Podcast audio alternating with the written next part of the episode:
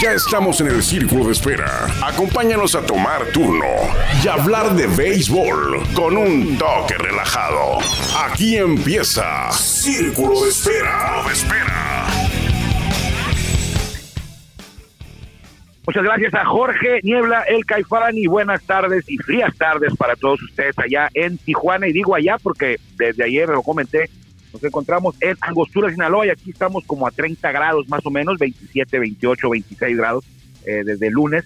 Ayer una ligera lluvia en la noche, pero nada de frío. Allá en Tijuana, pues sabemos que está eh, desde la semana anterior eh, muy duro, muy duro a las bajas temperaturas. Yo creo que cayó nieve ahí por la rumorosa. Gracias a Jorge Niebla, el Caifán, la mejor voz de un estadio de béisbol en México, pero principalmente muchas gracias a usted por permitirnos que lo acompañemos hoy eh, en la última semana del año, porque hoy es miércoles 29 de diciembre del 2021, estamos a tres días, 29, 30, 31, tres días, este y dos más para que finalice eh, el año y arranque el 2022. El último día del año va a caer en viernes, así que estaremos con, por aquí.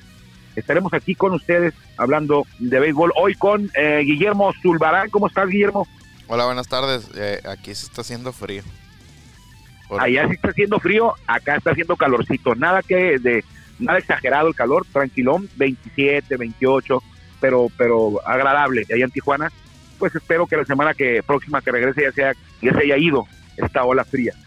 Sí, ojalá ya, frente frío. Sí, porque sí está haciendo algo de frío. Ahorita incluso está chispeando, pero en algunas zonas llueve un poquito más fuerte, como, como se da aquí en Tijuana. Unas partes llueve, otras no. Y, se hace, y, se hace un caos vial, aparte.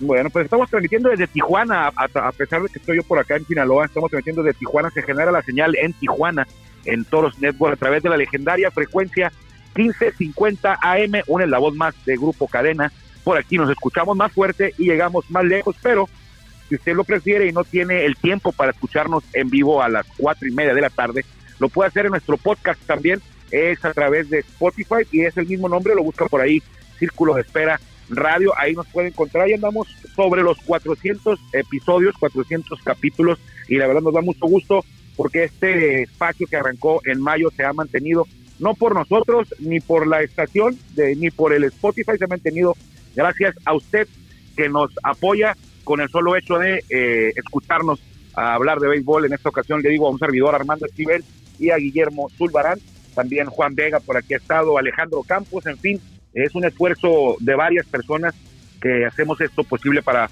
pues, seguir hablando de béisbol. Y hablando de béisbol, eh, ¿con qué vamos a empezar hoy, Guillermo? ¿Con quién quieres hablar? ¿Con el retiro de Kyle Seager? ¿Con el nuevo pitcher de los Toros? ¿O con eh, los playoffs de la Liga del Pacífico? ¿Qué te parece si empezamos primero con el refuerzo de, de los Toros de Tijuana? Tyler Alexander. Tyler Alexander. Ojo ahí, ojo ahí. Porque también Guillermo ya cayó en la trampa ahí. Eh, hay dos, hay un, es un homónimo. Un homónimo del pitch. Los dos contrataron a Tyler Alexander, pero hay un pitcher en Grandes Ligas zurdo también que se llama Tyler Alexander. Este está con The Tigres de Detroit. No es el que firmó Toros, porque también gente, amigos eh, aficionados a los Toros me preguntaban, oye, ¿es el de Grandes Ligas? No, no es él. Es un homónimo. Tyler Alexander es eh, quien es, en estos momentos precisamente está jugando en la Liga Ah, de béisbol profesional de la República Dominicana. Ahí está participando este Tyler Alexander y usted lo puede diferenciar porque tiene un segundo nombre, se llama uh, Tyler, Tyler, ¿qué? Por aquí, Tyler Jerome. Tyler Jerome Alexander es el que firmó con Toros, es un zurdo y en este momento está trabajando con los eh, Leones Gigantes del Cibao, perdón, en los playoffs ya, lo del round robin de la Liga de Béisbol Dominicana. Él nació en el 91, zurdo, equipos en el MB, jugó con los Tigres por ahí en el 2018 y le fue bien. Y jugó también en la Liga Mexicana del Pacífico con los Charros de Jalisco. Así que Toros refuerza su rotación. ¿Sabes una cosa, Guillermo? Creo que eh, algo que los Toros tendrían que mejorar para el 2022, no porque fuera algo débil o un talón de Aquiles, pero creo que sí era algo lo, lo más importante a mejorar, era la rotación y sobre todo nos dimos cuenta en playoff que se tuvo que recurrir hasta un bullpen day, que los abridores no era así como que eh, la total confianza. Creo que creo que la parte un poquito más débil del equipo campeón del 2021 fue la rotación. El bullpen estaba de miedo, en la ofensiva también, pero creo que el eslabón más débil, como dicen por ahí, era la rotación de abridores. Sí, este, como comentábamos la vez pasada cuando se dio a conocer la llegada de Nick Struck, que sí. toda la, todo el, inicio de pretemporada siempre vemos muchos lanzadores. Perdón, perdón. Este, vemos muchos lanzadores y pues desafortunadamente poco a poco ah, por ah, X o Y razón se tienen que ir o no que no, no hacen el equipo y se ha tenido una mm, en los últimos años poquitos abridores. En este caso, recordemos que eh, Vidal Nuño se fue.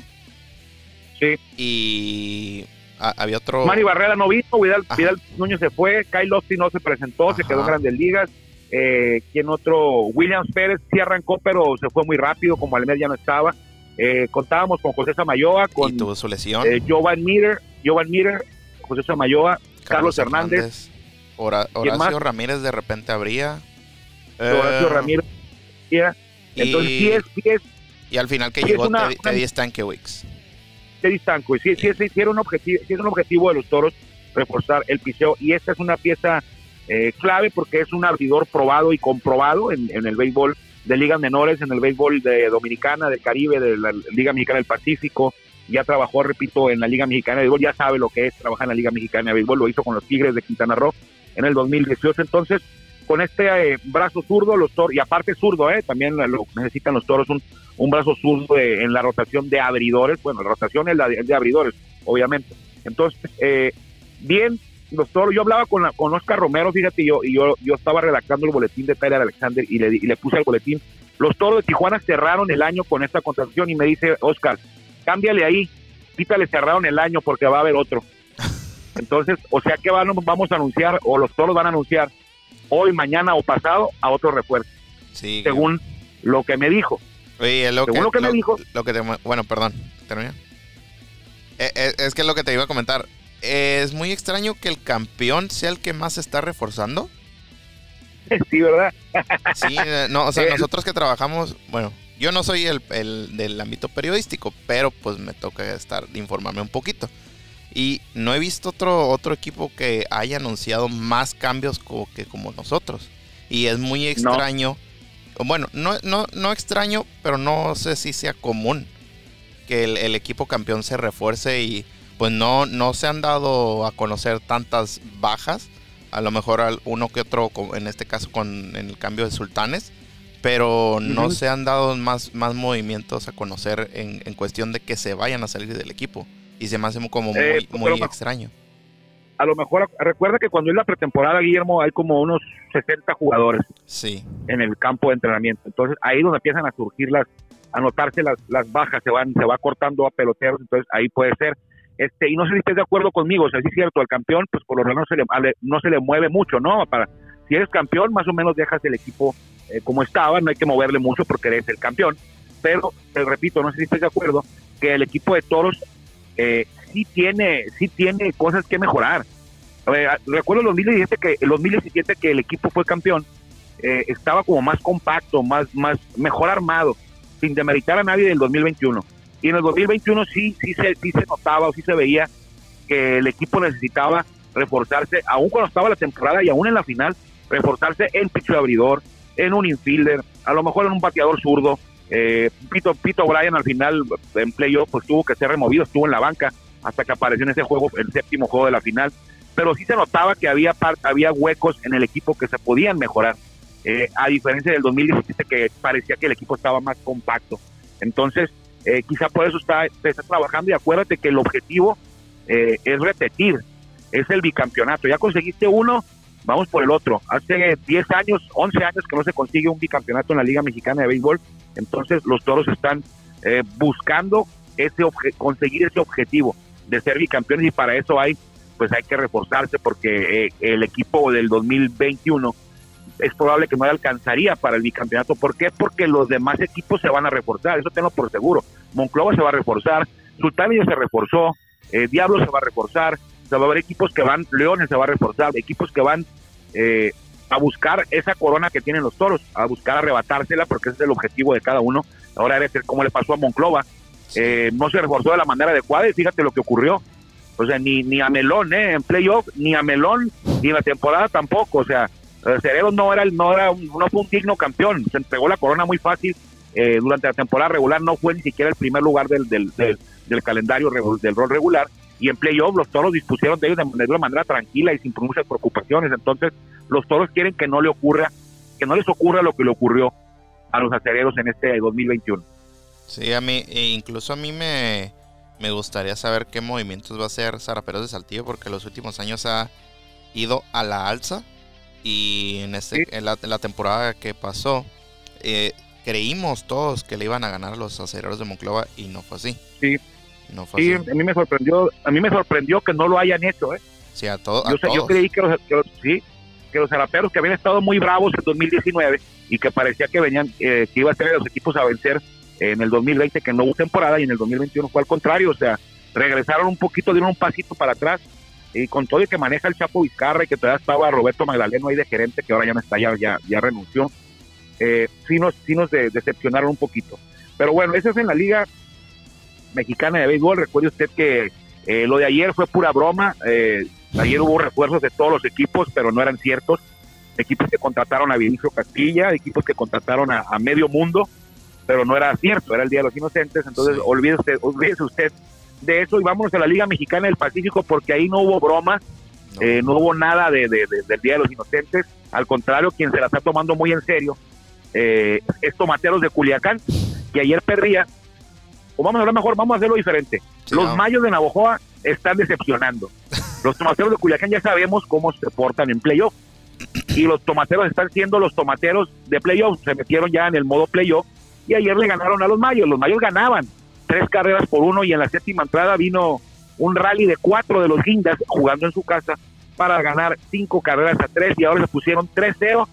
Yo creo que hoy los Mayos se despiden, ya están echados, no son los toros de Tijuana como para levantarse un 0-3.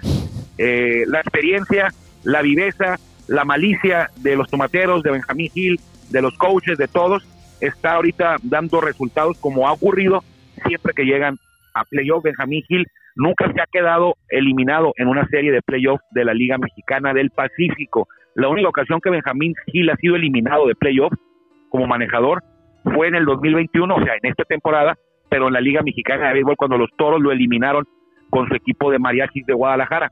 Pero en el Pacífico la única vez que perdió una serie avanzó como mejor perdedor y luego fue campeón. Sí. Fue campeón. O sea, Benjamín a Benjamín nunca lo han eliminado de playoff. Sí ha perdido una serie, pero avanzó como mejor perdedor. Y ahora parece que esta, con la manita en la cintura, ¿eh?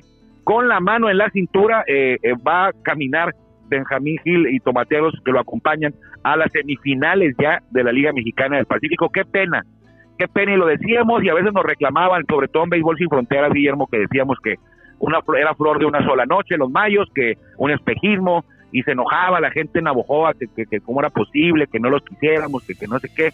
Eh, y ahí está, ahí está la muestra de que este equipo, pues sí fue el mejor de la temporada regular, pero en playoff, pues no le va a alcanzar. El mejor récord, el primer lugar, va a perder por barrida, porque hoy pierden, contra el octavo. Contra el octavo. ¿Y qué te dije? Nadie quiere jugar con tomateros.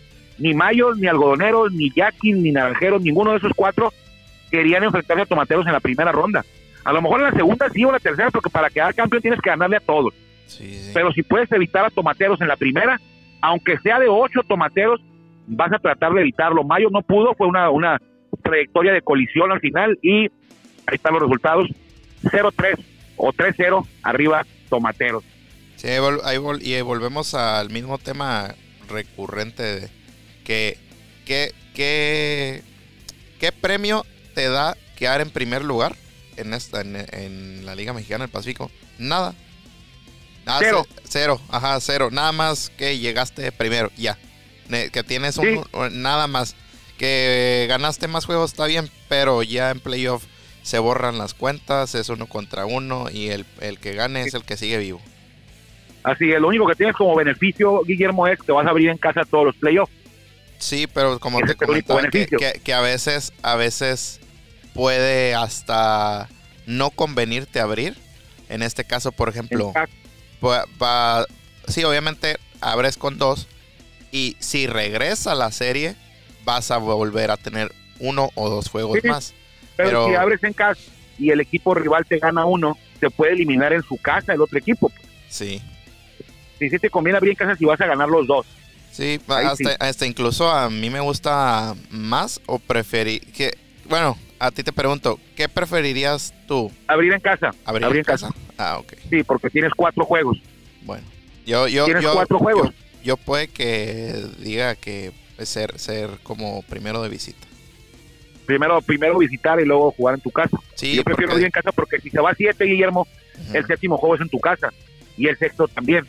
Y ahí sí importa algo la, el respaldo de la gente. Además, tienes cuatro juegos en tu casa y de la otra manera tienes tres nada más. Bueno, sí. Entonces sí tomaría jugar en casa, pero sí, sí coincido contigo. Si hay equipos como Tomateros, por ejemplo, que no les pesa mucho jugar fuera de casa. No. De hecho, en la temporada regular de este año, que bueno, para Benjamín la temporada regular no importa, ¿no? Ya lo dijo, que a él no le interesa quedar en primer lugar, que él quiere, quiere quedar en primer lugar en playoff. Pero bueno, eh, Benjamín Gil y sus tomateros tuvieron mejor récord fuera de casa que jugando de locales, algo extraño, pero así fue. Entonces hay equipos a los como esos, como a Fred Navarro, como a Sebastián Elizalde, como a Joy Meneses, como, como a este Anthony Vázquez, como a Liz Solís, como José Guadalupe Chávez. ¿Tú crees que les va a pesar jugar en el estadio de Navojoa? No. no. O sea, a lo mejor si van y se meten al, al de Naranjero lleno, al de Jack, pero ir a meterse al, al, inmueble ese de, de, Manuel Ciclón Echeverría, ¿Crees que les va a, temblar los pies ir a jugar ahí? No. No, para nada. Ni, ni a ir a jugar ni a Mexicali, ni a Charros, o sea, no, no, no, no pasa nada, para ellos es igual. Sí, sí. No, no es que como se vaya, se vaya a acabar el mundo si Tomateros va a abrir de visita, entonces al contrario, aquí llegaron, fueron, metieron los dos, regresan con toda la confianza y ahora sí ya, ya, ya crecidos, ya saben que lo que pasó en temporada no importa, y, y ya están a un juego, ayer ganaron, están a un juego de avanzar a la semifinal ya, de la Liga Mexicana del Pacífico. Vamos nosotros frente, Memo, porque yo creo que ahí hoy se acaba. Mañana estaremos hablando de la barrida que le, aplicaron a los mayos. Eh, ¿Quién va a lanzar hoy? Para estar más seguro de que van a barrer. Marco Carrillo contra eh, Eduardo Arredondo. Marco Carrillo contra Edgar Arredondo. Edgar Arredondo. Eduardo Arredondo es el Mosco Arredondo. Es que ahí dice la E. Ya no, juega y no es Peter, el Mosco Arredondo. Ya es manejador, ¿no? Ya es manejador de los Bravos de León. Pues en Obregón la serie estaba empatada uno a uno entre Yaquis y Algodoneros. Y el equipo de Guasave se impuso ayer por blanqueada de 6-0. Solamente permitieron cuatro hits. Hubo un cuadrangular de Esteban Quiroz por el bando. Eh, sí, Esteban Quiroz, que estaba con Mochis, juega con Algodoneros. No fue refuerzo, lo cambiaron durante la temporada. Y Oscar Robles, que es el manejador, eh, empleó, y le salió bien, ¿eh? Le salió bien, empleó el Bullpen Day, eh, porque es lo que estoy viendo, que lanzaron 1, 2, 3, 4, 5, 6, 7 brazos abriendo con Dalton Rodríguez, que él es relevista de los Leones de Yucatán, por cierto. Eh, aquí abrió. Eh, luego vino Dalton Rodríguez dos entradas, Jesús Huerta dos entradas, un tercio, luego vino Oscar Rojas una entrada, y de ahí desfile de José Hurtado, Rafael Córdoba, Matt Povereico y Luis de la O eh, para la blanqueada de cuatro hits.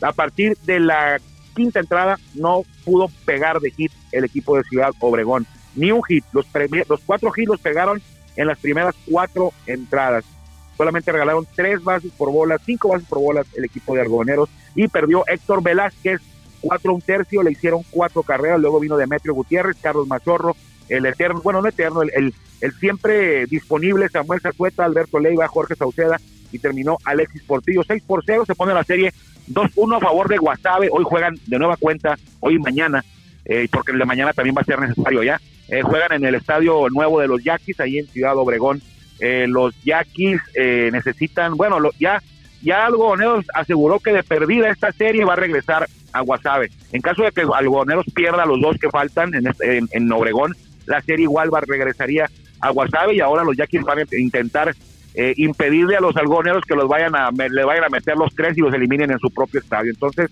2-1 la serie algodoneros. Hoy lanza Guillermo. Hoy lanza, permítame, Luis Fernando Miranda por Algodoneros y el veterano de casi 40 años, Javier Arturo López. Creo que tiene 38. Javier Arturo López jugó Grandes Ligas, zurdo con los padres de San Diego.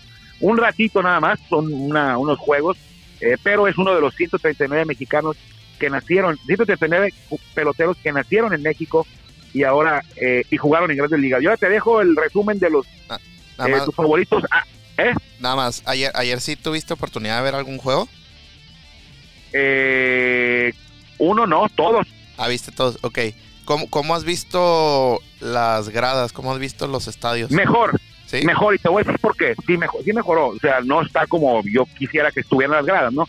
Sí, sí mejoró un poco y te, te voy a decir por qué, porque en estos, en estos días la gente está de vacaciones aquí en, en Sinaloa y en Sonora, eh, y en Monterrey también, ¿no? Pero en el tema más, más este, particular de Sonora y Sinaloa, la gente está de vacaciones, puede ir, no están en la escuela, no trabajan, y aparte, Guillermo, eh, la gente como un servidor que viene a de vacaciones está acudiendo a los estadios y se nota una mejoría en las entradas, en, los parques de Obregón, sí cierto, yo, yo, yo sé que tú también los viste y viste que estaba medio solo, pero, pero sí mejoró en Obregón, sí se vio, se vio mejor entrada en Culiacán, bueno, Culiacán no batalla mucho con las entradas, aunque han, han sido bajas, pero pero el, promedio eh, siempre le favorece el, respaldo de la afición. en Monterrey sí estaba medio tristón eh, y, en Mexicali sí mejoró un poquito, pero, pero sí, ahí va. Sí, te preguntaba porque sí vi un par de fotos y sí se ve un poquito, no, no, no una gran diferencia, pero sí se ve como que un poquito más poblados los, los estadios, por ejemplo, en el caso de los Yaquis, pues es un estadio grande, entonces sí. está difícil cubrir todos los asientos, pero sí, sí se ve una, una pequeña mejora. Sí, que a veces, a veces lo decimos que es triste que en una, una, liga mexicana del Pacífico que solamente abarca tres meses, son por ahí de 33 juegos en tu casa y la gente no vaya, que el estadio esté, pues esos estadios no se llenan nunca más que en la, en la, si, si, avanzan a la final, solamente ahí se llenan, cuando avanzan a la final, ahí están llenos, pero es triste ver siempre el estadio Yaquis, el estadio Sonora, el estadio Monterrey, eh, el estadio Navojoa, el estadio Tomateros en temporada regular ni a la mitad, ni a la mitad. Y si llegan a, la tercera parte es mucho, ¿eh? ¿eh? Han sido entradas muy bajas y ahora con este tema del Sky que, que no te permite ver los juegos en, más que solamente por ahí. Eh, te repetía yo ayer, este, aquí la gente no está viendo el béisbol. A los que yo conozco de aquí, con los que he platicado y que siempre estaban viendo el béisbol en estas fechas en la televisión, nadie lo está viendo, nadie cambió, pues nadie cambió la cablera por el por, por ver el béisbol. Entonces lo que hacen es escucharlos en la radio o enterarse a través del periódico al día siguiente. Entonces, eh, bueno, vamos a Mexicali porque ese es tu equipo favorito, yo lo sé. Ahí trabajaste un año, sí, está cerca de Tijuana. Sí, sí, yo le, voy a, voy a los Águilas. Y ayer este se midieron ante los Charros de Jalisco. El duelo de pichó fue Orlando Lara contra uh, mi Manuel Chávez, perdón. Manuel Chávez, sí, Manuel Chávez. Los Águilas. Ninguno de los dos lo hizo muy bien, ¿eh? Ninguno de los hizo muy bien. no. Aquí Ninguno de los dos. Eh, Orlando Lara solamente duró tres entradas, dos tercios. Y Manuel Chávez, cuatro entradas. Después, y le dieron tres carreras a Chávez y cuatro a Orlando Lara. no puede ser salida de calidad. Eh, pero los Águilas explotaron, hicieron. Eh, atacaron temprano desde la cuarta entrada con tres. Una, o hicieron una en la primera, y luego tres en la cuarta. Y recuerdo que siguieron anotando. no sé si dos en la quinta o dos en la sexta y una en la, séptima por ahí, pero. dos en la quinta, dos en la quinta, ¿verdad? Dos en la quinta, una en la, Sí, porque se había acercado Charros. Se había puesto 4-3, me acuerdo. Y en la quinta, en la parte baja, los Aires se fueron adelante. Se fueron ahora eh, 2-1 la serie a favor de Mexicali eh, contra los Charros de Jalisco. Esta serie, pues, pues sí la vi bastante, un buen tramo de este juego sí lo pude ver, Guillermo, porque ya habían acabado los demás. Sí, va a ser más tarde. Y se quedó solo este juego y pude ver ahí como de la sexta en adelante. Pero la verdad, eh, ni me importa estos dos equipos, ¿eh? Mexicali, Charros, así, o sea, no, yo estaba viendo, yo, yo me puse a ver tomateros y, y mayos, y ahí tenía en otro cuadrito el de algodoneros yaquis, y al pendiente de otras, sultanes tampoco me interesa lo que pase con ellos, entonces yo me clavé en las otras dos series. y te digo, terminaron, sí, terminaron y ya me quedé viendo el de, el de Águilas. El de Águilas. Ah, y empecé viendo el de Sultanes, porque empezaron primero por el, por el uso horario diferente que tienen. Sí en Monterrey con dos horas de, adelantadas, entonces ahí, ahí em, empecé a ver ese juego, pero en cuanto vi que empezó el de, tomate, el de Yaquis, vámonos, pues se fueron los sultanes. Ya va arriba. Estuvo bueno los sultanes, ¿eh? Sí, sigue arriba Charros 2-1 y hoy el segundo juego. No, no, no, no, no, no, no, ah, sí, ya 2-1, sí, sí, tiene sí, sí, 2-1, Charros. Y, eh, porque ganaron los dos allá, allá en, en, Jalisco. Oye, pero entonces Charros tiene asegurado el regreso a su casa, ¿eh? aunque le metan los tres en Mexicali, va a regresar a, Monterrey. Sí. perdón, a, Jalisco. porque Monterrey no puede regresar porque el Monterrey está jugando Hermosillo. Sí. que ayer se adelantó en la serie al ganar 3-2 con tremenda labor de Wilmer eh, Ríos, a quien yo le llamo Dustin May mexicano. Aquí me gustaría eh, escuchar qué, qué diría Anuar, Anuar Yeme sobre las siete entradas lanzadas de, de Wilmer Ríos y sus 10 ponches. 10 chocolates. Sandra ya me estaría ahorita, eh, pues no sé, brincando de la emoción. Dice que ya no hay pitchers de esos. Ándale. Le diría, diría, es un hombre, diría Anuar Yeme. Entradas 10 ponches, dos carreras, cuatro hits, una base, le dieron un cuadrangular nada más. es el ganador, salvamento de Fernando Salas, sí, Fernando Salas, y pierde Cristian Castillo. Así que los naranjeros eh, se van adelante en la serie, dos juegos a uno, y nos falta la de. Pues ya ninguna, nada Más. Oye, estuvo cerrado el juego, nada más para finalizar. Eh, hoy duelo entre toros, entre naranjeros y sultanes. José Samayoa contra Michael Divine. José Samayoa contra Mike Divine. Tiene razón. Tiene razón. Samayoa por naranjeros y Mike Divine por sultanes. Así es, ¿no? Pues. Son los anunciados para abrir hoy. Y en Mexicali va a abrir Tomás Melgarejo por los Águilas y por Charros. Todavía no lo habían anunciado hoy en la mañana. Eh, vamos a revisar hoy si alcanzamos a tener usted el abridor, pero hoy por ahí de mediodía eh, todavía no estaba anunciado el abridor cuando estamos. Sí, yo estoy viendo la aplicación y todavía no, todavía no lo anuncian. Nos vamos armando. Todavía no. ¿Ya nos vamos? Ya, ya nos vamos. Bueno, vamos para que vayas a comer algo calientito allá en el frío. Yo me voy a echar acá un coctelito de camarones fresco, unas tostaditas y una y una un refresco de cebada helado. ¿Qué te parece? me, me guardas un ando en playera. Eh, vámonos, Guillermo. Entonces, eh, gracias porque, gracias a usted, primeramente, primero que nada, por habernos permitido llegar hasta ustedes a través de la radio, a través de sus dispositivos móviles, a través de la 1550, a través de Spotify. Eh, si Dios quiere, y si usted también así lo decide, quizá nos encontremos mañana. Yo creo que es lo más probable, pero nunca hay que asegurar nada. Buenas series del béisbol, le recomiendo eh, la de Algodoneros Yaquis, que está muy disputada, la de Tomateros Mayos, para ver si completan la barrida y ahí en Mexicali a los Águilas contra los Charros, los Águilas remontar, emparejar la serie hoy y Naranjeros Sultanes yo creo que no va a tener problemas Naranjeros para eh, terminar eh, imponiéndose allá en el Palacio Sultán. Cuídense mucho, nos encontramos mañana, que le vaya bien. Gracias por acompañarnos en el Círculo de Espera. Nos escuchamos próximamente. Círculo de Espera.